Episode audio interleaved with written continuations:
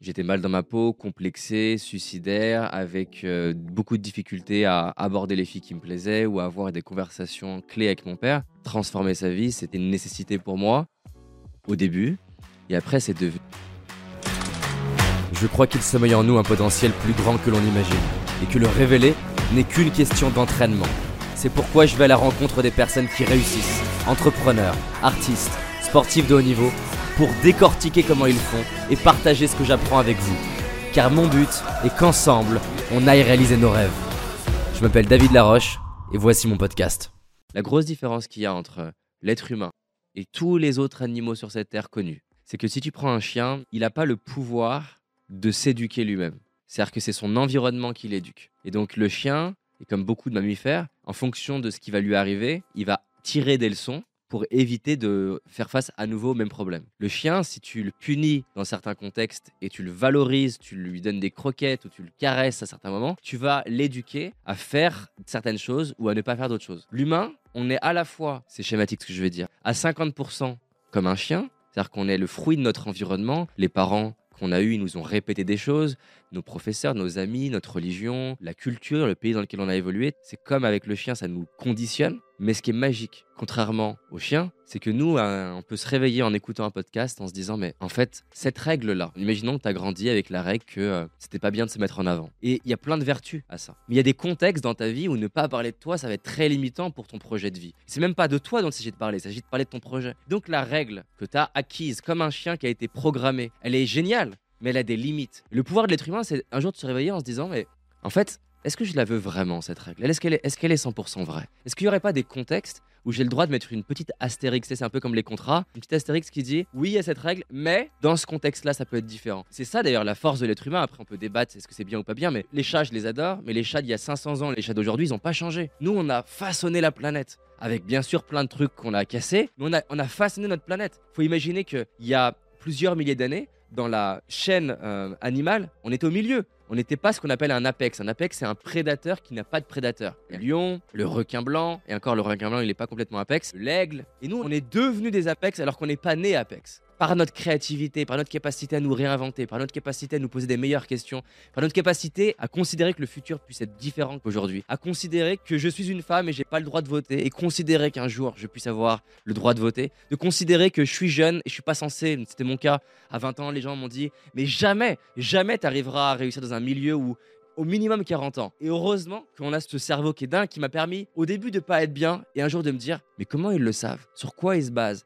Quelle loi physique m'empêche d'y arriver à mon âge.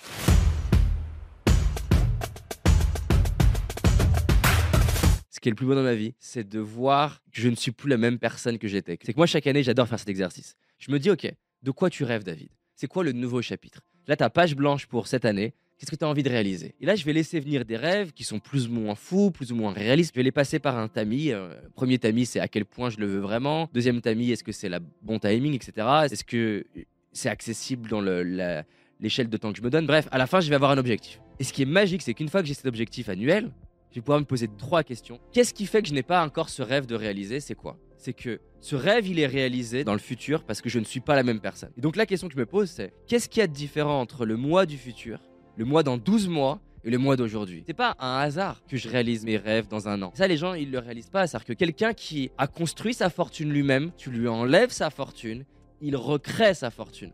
Quelqu'un qui, par exemple, a développé sa notoriété, tu lui enlèves sa notoriété, il recrée de la notoriété parce qu'il a créé les câblages et les circuits. donc il y a trois C qui déterminent la différence qu'il y a entre le toit d'aujourd'hui et le toit du futur. Le premier C, c'est que le toit du futur, il n'a pas les mêmes compétences que toi. Quand tu es en bas de l'Himalaya, tu peux te dire est-ce que je peux y arriver? Ça peut être à la fois waouh, mais en même temps ça peut faire peur. Par contre, si tu te dis le gars qui monte l'Himalaya ou la nana bien sûr qui monte l'Himalaya, quelles compétences il a que moi je n'ai pas, ou alors sur quelles compétences il est plus développé que moi? Et là, je vais pouvoir faire une liste de 8 compétences, l'évaluer de 1 à 10. Et il va identifier les 3 compétences sur lesquelles, si je progresse, c'est statistique, j'ai mis les chances de mon côté que ce rêve se réalise. Et ben quand tu développes les compétences qui te manquent, ça c'est top parce que d'un coup, tu n'es plus en train de te concentrer sur l'Himalaya, tu te concentres sur un truc qui est actionnable, sur lequel tu peux vraiment avancer à l'échelle de ton trimestre. Et c'est important parce que dans le cerveau, on a ce qu'on appelle la dopamine. La dopamine, c'est un neurotransmetteur, c'est un messager chimique qui est là pour t'aider à être en mouvement et te motiver. Et quand tu n'as pas assez de dopamine, tu vas être pris de léthargie, tu vas manquer de motivation. Et un des facteurs, il y en a plusieurs, qui créent de la dopamine, c'est avoir des victoires. Si je dois monter l'Himalaya et que c'est dans 10 ans, je vais pas rester motivé pour 10 ans. Par contre, si je me dis, ok, ce mois, je vais m'entraîner à faire plus de silence et que je vois des progrès, ça, ça libère de la dopamine, c'est prouvé hein, par les études scientifiques, ça libère de la dopamine. Donc bref, premier c'est, quelles sont les compétences sur lesquelles j'ai besoin de, de me développer pour que ce rêve devienne possible Ce qui est sûr, et ça c'est un truc incroyable, imaginons qu'il y a une personne qui t'admire et je la téléporte ici, elle pourrait te donner le plan d'action de quoi faire, elle pourrait te donner le script de quoi dire pour séduire la nana qui te plaît, à pitcher ton entreprise ou peu importe. Si t'as pas les croyances que cette personne a là, soit tu ne le feras pas, soit tu le feras pas vraiment. J'ai pas les croyances qui soutiennent l'exécution de mes compétences. Donc ça c'est le deuxième C. Et le troisième C c'est les connexions. Le Julien du futur qui réalise ses rêves, il n'a pas les mêmes compétences, c'est sûr et certain. Il n'a pas les mêmes croyances, c'est sûr et certain. Et il côtoie pas les mêmes personnes. Ou il côtoie plus certaines personnes et moins d'autres. Ou, c'est et ou, il côtoie différemment certaines personnes. Quand je dis différemment, c'est qu'il y a peut-être des gens dans ton environnement qui sont hyper ressources. Quand tu leur parles de tes rêves, ils t'encouragent, parfois même ils te challenge, ils te donnent du feedback. Ça, c'est des gens que tu veux proches de toi, ça. Et tu les as peut-être déjà, mais c'est peut-être organiser plus de temps avec eux. Peut-être organiser à quoi ressemble l'échange. Parce qu'encore une fois, on peut passer une heure avec la même personne, enfin deux fois une heure avec la même personne, et que ces une heure donne pas du tout le même résultat. En fonction de bah, quels sont les sujets de conversation, la structure de l'échange. Tu peux pas changer une société si t'as pas des individus qui sont en anglais on dit empowered, des individus qui prennent leur pouvoir. Et en plus, il suffit d'une personne dans un écosystème qui prenne son pouvoir pour qu'il déclenche une réaction en chaîne de gens qui le prennent davantage. Moi, je trouve ça magique parce que tu as le pouvoir en tant qu'être humain d'être l'architecte de ta vie. J'espère que tu as aimé ce podcast. Si c'est le cas, abonne-toi pour que je puisse te partager d'autres stratégies pour réussir tes rêves et tes projets.